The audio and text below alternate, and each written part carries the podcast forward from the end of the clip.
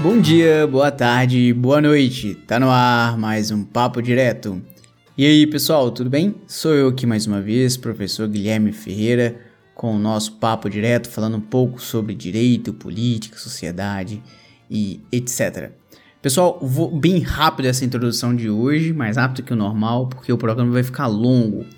Então é o de sempre, se você puder, curta lá as páginas, ah, os posts, né, que eu faço sobre o podcast, compartilhe com os amigos, comente, sugira pauta, critique, chame para conversar, qualquer coisa desse tipo, porque eu faço exatamente para vocês ouvirem, inclusive lá no Instagram @guilhermeferreira.prof, beleza? Conto com sua ajuda para passar para o seu amigo, é quase como aquela coisa proibida. Ouve aqui que esse podcast tá demais. Pelo menos é essa a minha esperança. Então, pessoal, hoje é dia 18 de novembro, dia que eu tô gravando esse podcast, mas na sexta-feira, 20 de novembro de 2020, é o Dia Nacional da Consciência Negra. Desde 2003, essa data é comemorada, inclusive por coincidir com 20 de novembro de 1695, a morte de um ícone histórico do movimento negro que é Zumbi dos Palmares. Eu não sei o que é ser negro, eu sou uma pessoa branca, não sei se você me conhece, se você já me viu nas redes sociais, mas eu sou. E eu penso que conhecer as questões relacionadas ao racismo e à luta e resistência das pessoas negras na política, na sociedade, no direito é super importante e que isso sendo feito no olhar de pessoas negras é ainda mais importante. É o motivo pelo qual eu procurei alguém que soubesse e que fosse negro sobre essas determinadas é, pautas e me recomendaram o David, com quem nós vamos conversar aqui hoje, e eu percebi, além de tudo, que por tudo aquilo que eu estudo, que deveria ter alguma participação das mulheres. Como nós temos o objetivo de ter um programa mais curto, que não seja tão longo, eu pedi algumas mulheres negras para mandarem algumas falas sobre o que é ser mulher negra e eu vou inserindo durante o episódio. Meu nome é Tâmara, eu tenho 20 anos e sou uma mulher negra. Nós somos ensinadas desde crianças que as nossas características, a cor da nossa pele, o nosso cabelo, são inferiores, são feios e não estão dentro dos padrões de beleza. Eu estudei a minha vida inteira em escolas particulares e nunca me senti representada nesse meio, onde a maioria eram pessoas brancas, de olho claro, de cabelo liso, e a partir daí a gente começa a entender que só aquilo é bonito e admirável e ter vergonha de ser quem a gente é. Aos 15 anos, eu fiz a minha primeira entrevista de emprego coletiva e um homem me chamou à frente da turma para usar de exemplo como não ser, não se portar em uma entrevista, porque as minhas características não davam credibilidade para o empregador e se eu quisesse ser empregada, eu precisaria alisar meu cabelo porque um cabelo crespo dava aspecto de sujo e nenhuma empresa admitiria isso. Fui fazer um curso mais tarde e um professor chegou na sala. Tinha uma manifestação à época e ele chegou, apontou para mim e disse que tinham várias neguinhas e neguinhos igual essa aí fazendo baderna lá embaixo. A nossa vida inteira nós somos desmerecidos, nós somos inferiorizados e precisamos lutar todos os dias pra, por, pra, por ser quem nós somos em uma sociedade que não nos representa em nada. O racismo existe e dói. Meu nome é Nara, tenho 32 anos, sou uma mulher negra, professora e deficiente. A gente, enquanto mulher negra, né, a gente cresce não se vendo. Ainda quando criança, falta aquela identificação do que você assiste, do que você vê, e quando a gente não se vê representada, parece que aqueles lugares não nos cabem. E a gente segue se vendo apenas naqueles lugares que são impostos a nós enquanto mulheres negras. Os espaços que nos são colocados ainda são os mesmos que a gente já era obrigada a estar. E é muito difícil a gente sair desse lugar se a gente não tiver identificação. Isso a gente vê em coisas simples, né? Eu sou professora e quando eu passei pela transição capilar, eu causei uma verdadeira revolução nas minhas alunas, que passaram a usar o cabelo igual ao meu. elas se sentiram representadas de alguma forma. E eu era só professora delas, né? Imagina quando começarmos a ocupar espaços como a política, na novela assumir papéis de protagonista. E temos potencial para ser protagonista do que for. A gente só precisa que esses espaços nos sejam dados, porque lutando por eles nós estamos. E é preciso que seja uma luta de todo mundo, não só nossa.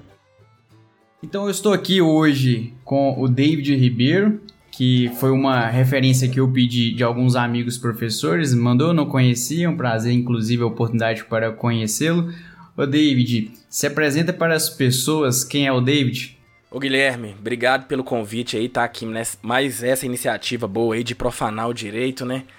Mostrar que o direito ele tem uma acessibilidade para todo mundo e a gente precisa falar a linguagem de todo mundo. Então, parabéns pelo podcast aí, Papo Direto. Muito obrigado pelo convite mais uma vez. O David é um estudante de direito, professor da Escola da Serra, daqui de Belo Horizonte, mestre e doutorando em direito, direito constitucional e teoria do direito, e pesquisa questões relacionadas a questões étnico-culturais ligado a toda essa linha de pesquisa aí. Eu que agradeço a disponibilidade aí no meio de uma quarta-feira parar para gravar com a gente. E as pessoas não estão vendo não sei se todo mundo me conhece. Eu sou o Guilherme, que é uma pessoa branca. E você é o David, que eu perguntei, né, se você se declara negro. E justamente era essa uma das minhas intenções, já que o meu lugar de fala é muito mais reduzido nesse debate. Só que apesar disso, a gente pode ler, a gente pode estudar. Eu queria previamente trazer aqui bem rápido alguns dados que eu tirei da BBC Brasil que traz um panorama da representatividade no Brasil. Aí traz lá que negros, configurados aí os pretos e pardos, são 56% da população, ou seja, uma grande maioria. Só que outros dados mostram uma distorção, como por exemplo, 9,1% dos negros são analfabetos, enquanto esse percentual entre os brancos só 3,9%. Na graduação, 9,3% dos negros graduam, enquanto 22% dos brancos. E aí tem diversos outros dados, como também a violência. 75% das vítimas de assassinatos são negros. 75% das vítimas ou dos casos de morte em ações policiais também são negros, e aí a gente inclui inclusive os policiais. Então nós temos aqui um panorama que mostra que aquilo que a gente considera que são benefícios e acessos chegam menos percentualmente aos negros e aquilo que são mazelas acabam atingindo mais os negros. Então, e para além desses números, nós temos ainda outras discriminações, linguagem que acaba discriminando, nós temos valores culturais que subjugam é, cultura, religião das pessoas que são negras, da, da descendência afro, enfim. Dentro desse cenário, que esses dados tudo representa, nós temos ainda um mito de que o Brasil é um país amistoso, um país que não tem racismo. E eu escuto isso muito dentro de sala de aula. Afinal, nós somos um país racista ou não? E geralmente, quando há essas, esse debate, vem muito o termo sobre racismo estrutural. Eu acho que você poderia responder isso pra gente e explicar um pouco o que, que seria isso. Bom, Iniciando a, sua pergunta aqui, respondendo a sua pergunta, o Brasil é um, um país racista e um dos mais racistas e um, dos mais violentos, né? Porque o racismo, o que, que ele é? É um processo histórico, cultural, que ele vai se adaptando às realidades nas quais ele está inserido. Então é muito difícil você falar que o racismo dos Estados Unidos é a mesma coisa que o Brasil. Algumas comparações que aconteceram, sobretudo agora depois da morte do George Floyd, é uma comparação que não tem muito pé nem cabeça. O único ponto que acontece de igualdade ali entre o racismo brasileiro e o americano é justamente o fato de ser um racismo contra pessoas negras. Mas o modo como ele se estruturou é diferente. Então é por isso que como a sociedade norte-americana ela vai se estruturar, ela vai dar um outro modo de, de enfrentar o racismo. Mas o racismo brasileiro é um racismo, digamos, de uma tecnologia muito bem estruturada, né? A história do Brasil ela demonstra pra gente que o Brasil tem uma tradição muito violenta, apesar de ser cordial com determinadas situações. Então, o que, que vem a ser esse racismo estrutural? A gente vive numa sociedade que a gente tem que entender o seguinte, principalmente para aquelas pessoas que estão ouvindo que não conhecem o que é o racismo. O racismo, como eu disse, é uma tecnologia de poder que ela vai segregar as pessoas por meio de um processo, que ele é estruturado historicamente, que ele é construído sociologicamente, que ele vai se enraizando nas estruturas sociais de uma forma tal que ele passa a ser algo comum. E por que, que eu tô. A pergunta sua é interessante sobre o que, que é o racismo estrutural? Porque muitas das pessoas entendem que o racismo é uma doença. Ah, não, essa pessoa que comete racismo, e todos nós somos seres humanos. Essa pessoa que está cometendo esse racismo, ela é doente. Então o que, que ela faz? Ela joga o problema para a pessoa. Se resolver o problema dessa pessoa, se conversar com ela, fazer o tratamento adequado, ela vai deixar de ser racista e a sociedade tá toda beleza. Só que a grande problema aí é que a gente atribui essa responsabilidade da pessoa e esquece de onde ela partiu para fazer aquilo, né? A grande questão é essa. Outras pessoas vão dizer um pouco melhor. Vai dizer o seguinte: não, o racismo ele é institucional.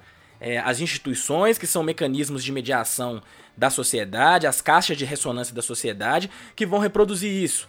Então, se a gente mudar as instituições, automaticamente a gente acaba com o racismo. É um pouco uma visão melhor, um pouco do que a visão do racismo enquanto uma característica individual, mas perceba, no final das contas, quem controla as instituições são pessoas.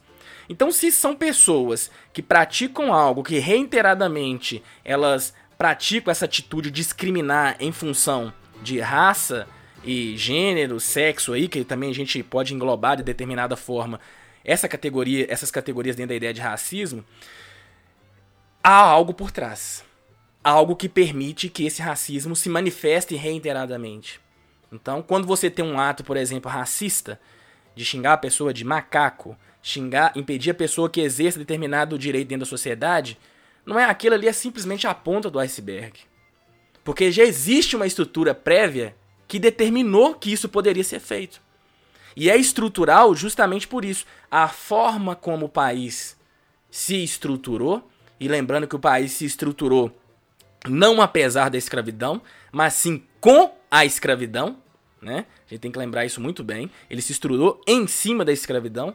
Então, essa prática de praticar o racismo que nós conhecemos hoje como estrutural, esse que está enraizado no, na nossa estrutura, da nossa composição enquanto sociedade, ela vem desde a fundação desse país. Quando você teve a objetificação, a coisificação de pessoas, e aí a gente precisa dizer que isso é uma narrativa formada durante o que a gente chama de modernidade, de inferiorização de pessoas em função características específicas. Então o racismo estrutural é tudo isso que a gente conhece, que é algo que estrutura uma posição que permite que determinadas pessoas dentro de uma sociedade elas sejam discriminadas em função da sua cor. Esse é o racismo estrutural. É, e eu acho importante dessa, dessa sua resposta que é justamente tirar um pouco do, da simplificação de como ah, as pessoas que são racistas são aquelas pessoas que têm uma doença mental. Não, não seria isso, até são pessoas más, né? Ah, elas são más. E às vezes não é, uma, não é um, um dualismo nesse sentido, mas de, de, de cultura, de, de saberes, de, de reiteradas práticas que vão replicando, né? E, e, dentro desse sentido, a gente vê que não necessariamente o chefe de uma empresa ele é esse essa pessoa racista má, mas ele é uma pessoa que sem perceber ou não sei muito bem como que seria classificado isso, que acaba que nunca vai nomear para ser um braço direito dele uma pessoa negra, porque essas pessoas às vezes nem têm as condições para chegar lá por causa dessa exclusão social. Não sei se eu tô certo nessa, nessa abordagem. Mas você para pra pensar, essa pessoa, e aí a gente tem que deixar muito claro que o racismo ele não é só uma, uma ação intencional, né? Ele age tanto intencionalmente como não de forma não intencional. E ele age de forma não intencional por quê? Porque já tem uma estrutura prévia que já criou um imagético social de que pessoas negras são inferiores, de que pessoas negras são incapazes de produzir sua própria história, de que as pessoas negras são incapazes de produzir as próprias ações políticas. Elas são incapazes de reagir a determinadas e terem autonomia sobre a sua capacidade. Isso não vem de hoje. São trezentos e tantos anos que isso foi construído. E isso cria um imagético. A pessoa, mesmo que ela venha com aquele discurso, por exemplo, do Morgan Freeman, que todos somos seres humanos, vamos discutir a consciência humana, ela esquece que no final das contas já tem uma construção social que já permitiu que essas pessoas ficassem nesse local de subalternidade. E ela vai reproduzir isso mesmo não querendo. Parece que é nesse sentido que, por exemplo, é, as cotas, seja em concursos públicos ou universidades, trazem uma margem, né? Claro que não são a solução, mas trazem margens porque traz uma inserção obrigatória dessa diversidade, dessas representatividades querendo ou não, a gente vive um sistema que há disputas, né? Aumentando a possibilidade de uma disputa. Só que é muito engraçado que eu dou aula dentro do curso de direito e às vezes eu vejo os próprios, as próprias pessoas que se identificam como negros falarem que não acham essa medida adequada, como se fosse discriminatório, já que deveria ser focado para pessoas que são pobres de maneira geral. Para essas pessoas, como que você poderia responder ou até contrapô-las? A primeira coisa que a gente tem que entender aqui é, eu vou começar aqui me valer do Franz Fanon, que ele vai dizer o seguinte: o racismo é tão sofisticado, mas tão sofisticado, que o primeiro local que ele vai atacar é a própria pessoa que é vítima do racismo. Que ela vai ter medo, ela vai ter vergonha de ser negra, porque quem vai querer ser algo que é taxado como inferior, algo que é impossibilitado de produzir suas próprias ações, que é impossibilitado de agir de forma autônoma, né? Então, ele é muito sofisticado nesse sentido de dizer e fazer com que a vítima do racismo ela acredite que ela seja menor. Então, esse aí é o primeiro ponto. A segunda coisa que a gente tem que entender, então, quer dizer, essas pessoas que são negras e que entendem que a cota, de alguma forma, ela é prejudicial ao próprio negro, coloca em uma situação de inferioridade, é porque ela quer estar no local da superioridade. Só que ela, nesse local que ela entende como superioridade, talvez ela não enxergue, de certa forma, que ao fazer isso, o que ela faz é dar manutenção à própria estrutura, que já é racista por natureza, né? E aí a gente tem que entender qual que é o problema das cotas. Eu entendo as cotas como, como necessárias, mas é um paliativo. Ela não vai resolver o problema do racismo, né? A gente percebe aí, você citou alguns dados iniciais aí, e a representatividade é importante. Por quê? Eu posso contar um caso para vocês que aconteceu na faculdade de Direito da UFMG. Eu não tenho problema nenhum de falar isso. É, certa vez nós estávamos discutindo dentro da faculdade de Direito, numa aula de pós-graduação, se as cotas tinham que ser raciais ou sociais, no contexto da publicação da lei. E o professor defendendo que tinha que ser social, e os alunos também defendendo que teria que ser social. E eu falei que não, que não teria, que ser social, basta você olhar quem é as pessoas que estão na situação de vulnerabilidade de pobreza. A grande maioria, e maioria mesmo, é negra. Então quer dizer, a pobreza ela tem cor e local. Esse era um argumento que eles não aceitavam muito. Ah, mas lá também tem os brancos pobres. Aí, por fim, uma espécie de pesquisa de última hora lá dentro da sala, tinha 35 pessoas, entre homens e mulheres. É claro que essa, essa pesquisa que eu fiz lá dentro da sala foi muito de imediato, de, do intuitivo, assim. Não tinha nenhum controle qualitativo ou quantitativo, mas a pergunta foi muito simples. Eu disse aqui, quem se considera branco e está no programa de pós-graduação da UFMG e é pobre? Assim, praticamente os 25 pessoas levantaram a mão. Quem se considera negro ou pardo e é pobre que está aqui no programa de pós-graduação? Ninguém. Aí falou, quem se considera pobre e está no programa de pós-graduação? Só eu levantei. Então eu falei, tem alguma coisa errada aqui. Dentro dessa sala que a gente já faz esse recorte. Se o problema é pobre, cadê os pobres pretos dentro da faculdade de Direito? Porque o pobre branco está aqui no programa de pós-graduação. E eu, eu acho que isso exemplifica bem o que, que é o tal racismo estrutural, que, que demonstra isso, que mesmo dentre os pobres existe ainda um outro elemento, daí a gente falar que é o racismo, para se excluir as pessoas. É, eu tenho uma experiência muito semelhante à sua, que era, é, é, era esse mesmo contexto dos debates no início da graduação.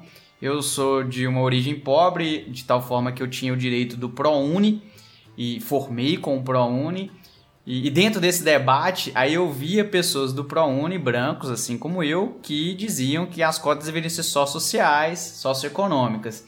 É, e também o ProUni. E na época, o ProUni ainda não tinha nenhuma separação por critérios raciais. E, e aí eu fiz esse mesmo questionamento e a gente olhou para todo mundo, porque acabava que tinha um grupo, né, de pessoas que tinha que num determinado dia assinar a autorização lá, a concessão do ProUni, e vinha nesse sentido, assim, a gente olhava e tinha dois, três que eram pessoas negras e o restante todo de pessoas brancas, ou seja, que também eram pobres, mas ainda assim você conseguia ver que alguma coisa acontece, que esse alguma coisa é esse racismo que acabava é, impedindo que os, que os negros chegassem no ProUni, que era um critério socioeconômico. Eu posso contar uma outra experiência, só pra vocês terem ideia como é que isso funciona, como é que essa questão é muito delicada e como ela é muito sofisticada ao mesmo tempo, assim. Que é o seguinte, eu sou um dos coordenadores de um programa aí na Faculdade de Direito da UFMG chamando Enegrecer. A Faculdade de Direito da UFMG, ela é a única do país que, que determinou no programa de pós-graduação deles, da faculdade, 50% de cota racial pro programa de pós. É a única do país. É a única. E o que, que a gente fez? Nós montamos um programa de extensão e esse programa de extensão, justamente chamado Enegrecer, para ajudar as pessoas negras que queriam ingressar no programa de pós-graduação da UFMG por meio das cotas. E a gente orienta, essas pessoas desde a concepção de entendimento do, do edital até a fase final, que é qual? A fase da prova oral lá. Até a elaboração do projeto a gente faz tudo. A gente ajuda essas pessoas nesse sentido. E uma coisa muito curiosa só pra você ver como é que funciona.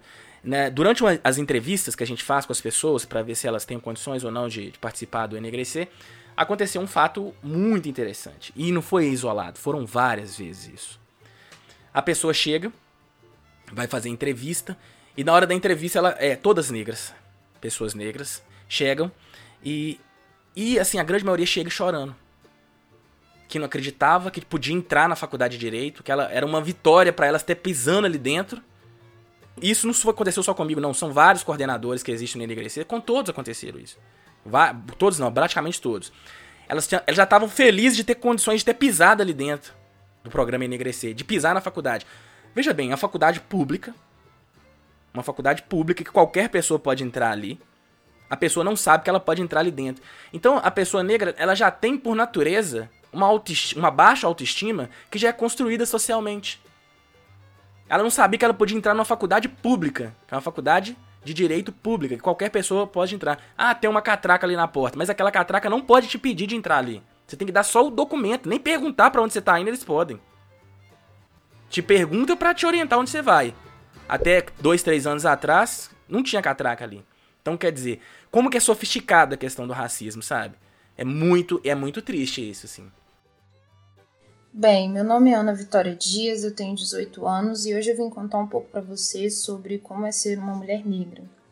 Bem pouco tempo atrás, eu estava inserida em um ambiente e cercada de pessoas, inclusive, que acreditavam e me faziam acreditar de que a beleza só era encontrada em padrões europeus, o que me fez relaxar o meu cabelo e negar cada vez mais as características do meu fenótipo. Hoje, em um processo gradativo e eu diria até árduo, considerando a tomada de consciência sobre o racismo e sobre as implicações que a cor da minha pele traz, é, eu acho que ser uma mulher negra cada vez mais é um ato de resistência. É criar forças, não no sentido romantizado da expressão, para levantar todos os dias ciente de que há um preconceito a ser combatido do lado de fora. E isso, querendo ou não, acarreta em um processo muito solitário, porque se nós não fazemos por nós mesmos, ninguém fará. Entre, de, uma certa forma, tá aí no meio desse debate tantas questões identitárias quanto de distribuições mais materiais, mesmo de condições, o que, que você acha que é, é uma pauta mais quente, uma pauta de hoje nesse debate anti-racismo dentro do Brasil, de luta por direitos e resistência? O que, que você acha que são pautas mais urgentes? Olha, na verdade é um pouco difícil de falar assim qual é a pauta urgente, né? Na verdade, porque a população negra em geral tá, tá lutando para sobreviver primeiro, né? A grande maioria delas, assim. Então tá lutando pela vida cotidianamente. Essa pandemia, ela só veio escancarar, desvelar algo que a gente já sabia há muito tempo, demonstrar como que a, a desigualdade no Brasil social e racial é muito alta, porque as pessoas que estão morrendo de Covid, a grande maioria é pobre. Tanto é que o professor Silva Almeida, junto com a Defensoria Pública da União, pediu para que nos relatórios constasse a cor das pessoas que estavam falecendo por Covid. Não sei qual foi o desdobramento dessa ação ainda, mas a gente sabe, já tem inúmeros estudos aí na internet, é só fazer uma pesquisa, que a grande vítima dessa pandemia são as pessoas negras, né? Periféricas, pobres. E a luta, a pauta é diversa.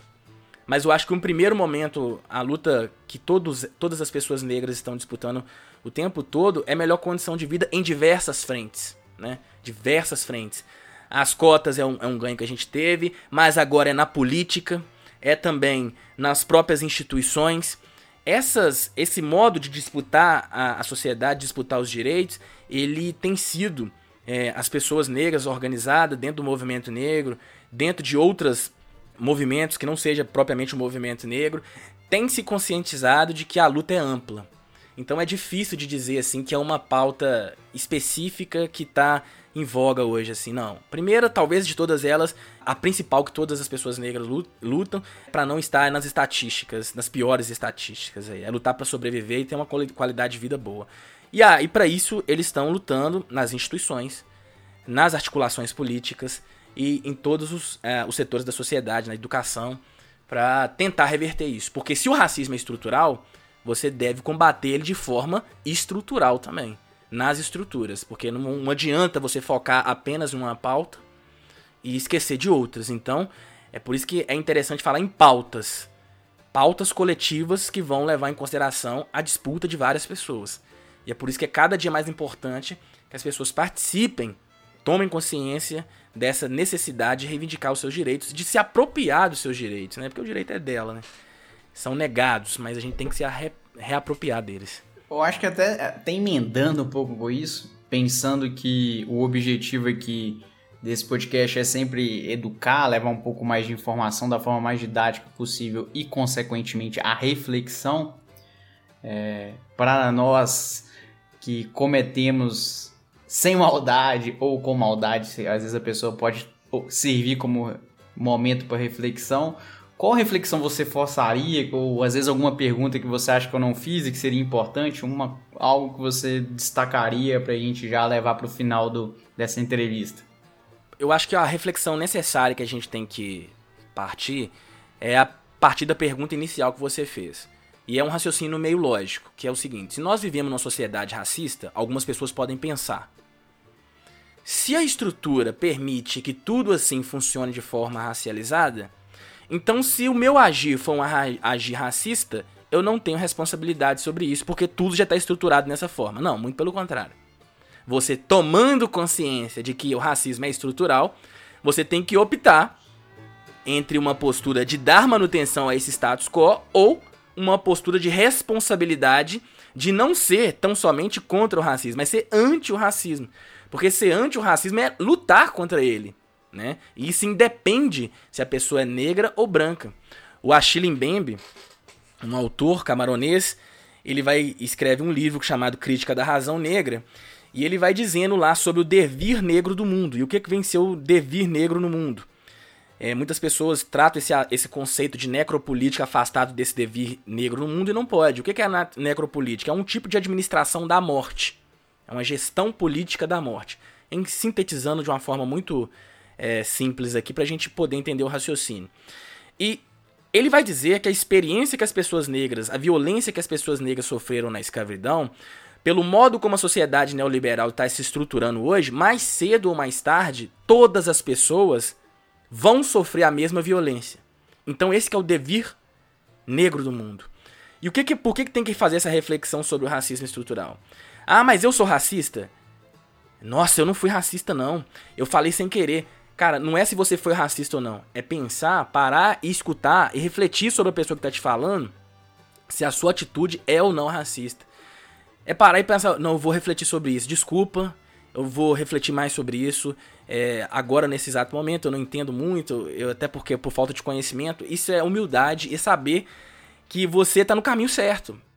Nós, como um todo, estruturados numa sociedade machista, é, uma sociedade racista, uma, uma sociedade misógina, querendo ou não, mesmo que a gente tente o, o tempo todo lutar contra essas, esses locais de subalternidade, a gente vai cometer essas situações. Mas a questão é a postura que você assume perante isso cometi esse erro, vou permanecer nele? O que, que eu posso fazer para não repetir? Eu cometi uma atitude machista. Eu vou permanecer nela, eu vou negar que eu sou machista, eu vou refletir se realmente minha atitude foi machista. E pedir desculpa e tentar refletir sobre aquilo. Cometi uma, uma prática racista, sem querer. Porque, como eu disse, o racismo ele se projeta de forma mesmo inconsciente. Afinal de contas, nós estamos numa sociedade que já a gente já chegou com essas categorizações, né? O Franz Fanon vai dizer pra gente que, por exemplo, que quando o homem vem, negro vem ao mundo, ele vem com inúmeros adjetivos que ele nem sabia que existia. Ele já chega e ele dá o exemplo de uma criança. A criança vê uma pessoa andando na rua, um negro, ele fala: Ah lá, mãe, um homem negro. Tenho medo. É mais ou menos isso. A gente tem que pensar o tempo todo E, e essa luta antirracista não é simplesmente uma luta que é. Ah, não, é porque eu quero ser uma pessoa inclusiva, não. É uma, é uma luta que se você não admitir para você, você mais cedo ou mais tarde vai ser prejudicado por ela, porque o racismo estrutura o modo como a gente vive. A sociedade moderna, ela funciona nesse sentido, em seus diversos modos de estruturar o racismo. Então é uma reflexão que cabe a nós, quanto seres humanos, dentro de uma questão de solidariedade, dentro de uma questão de empatia, dentro de uma questão daquilo que o Fanon chama de uma humanidade radical. Onde há uma exclusão de todas essas categorias raciais. Mas dizer isso não é o mesmo que todos são humanos. A gente tem que denunciar, sim, essas situações do presente. Sim, concordo demais. Acho, achei bem interessante esse final, essa fala sua. Converge muito com o que eu ando pesquisando sobre ética há alguns anos. Que na verdade eu até brinco assim: a empatia é muito pouco e é impossível. O que a gente tem que fazer tem hora é calar e ouvir o outro, né? Quanto, quanto mais o outro aparecer e o outro que às vezes a gente nem sabe que tem, muito invisível, é, mais chance a gente tem de não cometer esses erros e, e ser um humano melhor. É, muito bom, acho que o papo trará, minha esperança é essa reflexão nessa data importante, nessa semana que o debate vem mais à tona, mas que fica para posteridade, que provavelmente demoraremos e debateremos muito isso ainda porque a estrutura é, é tensa. Eu me chamo Núbia, eu tenho 20 anos, sou aluna de Direito e sou uma mulher negra.